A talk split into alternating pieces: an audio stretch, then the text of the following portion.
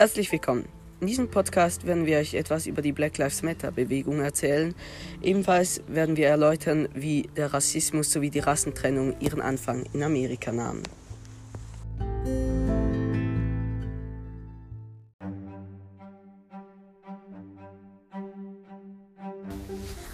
Nun kommen wir zur Geschichte der Sklaverei und wie der Rassismus in Amerika seinen Anfang nahm.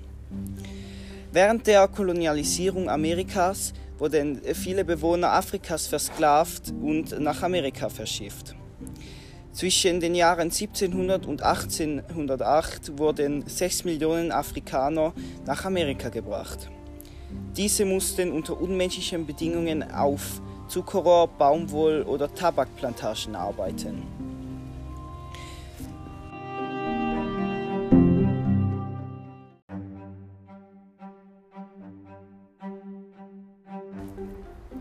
Während der Süden Amerikas von der Sklaverei profitierte, wurde dieser im Norden schon lange abgeschafft. Komplett äh, wurde die Sklaverei aber erst 1865 nach dem amerikanischen Bürgerkrieg abgeschafft.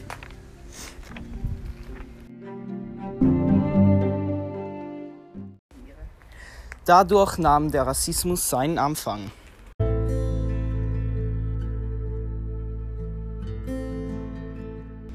Nun zur Rassentrennung und zum strukturellen Rassismus. Rassentrennung. Da gibt es die räumliche Trennung, schwarz, weiß. Zum Beispiel Toiletten. Die Schwarzen und die Weißen hatten ihre eigenen Toiletten. Dann mussten die Schwarzen in den Bussen hinten sitzen, die Weißen durften vorne sitzen.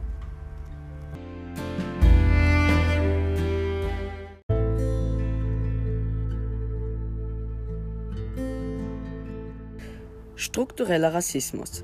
Dies bedeutet im Großen und Ganzen, dass Schwarze weniger Rechte haben als Weiße. Zum Beispiel gibt es für Schwarze weniger Lohn, also Gehalt. Sie haben weniger Chancen auf gute Bildung oder Jobs. Sie haben schlechtere Zugänge zu Gesundheitssystemen. Sie haben eine höhere Arbeitslosigkeitsrate als bei Weißen. Im Wohnungssektor werden sie diskriminiert und sie werden öfter Opfer von Polizeigewalt.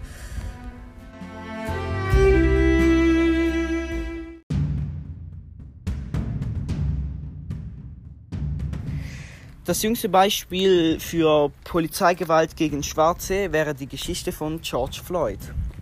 Dieser wurde verdächtigt, Falschgeld eingesetzt zu haben, um Zigaretten zu kaufen. Daraufhin wurde er von einem weißen Polizisten mit dem Knie auf seinem Nacken zu Boden gedrückt. Ähm, George wiederholte äh, währenddessen die ganze Zeit den Satz I can breathe, I can breathe.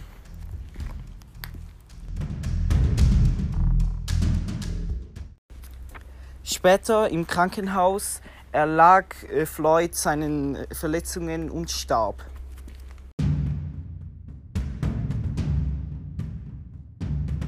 George Floyds Tod sorgte für Aufruhr. Anfangs nur in Minneapolis, wo er getötet wurde, später auch in seiner Heimatstadt Houston, in Washington, der Hauptstadt Amerikas. Die Demonstrationen breiteten sich auf der ganzen Welt aus. Paris, Berlin, Zürich und sogar Schaffhausen. Das Motto aller dieser Demonstrationen war I can't breathe, I can't breathe, die letzten Worte Floyds.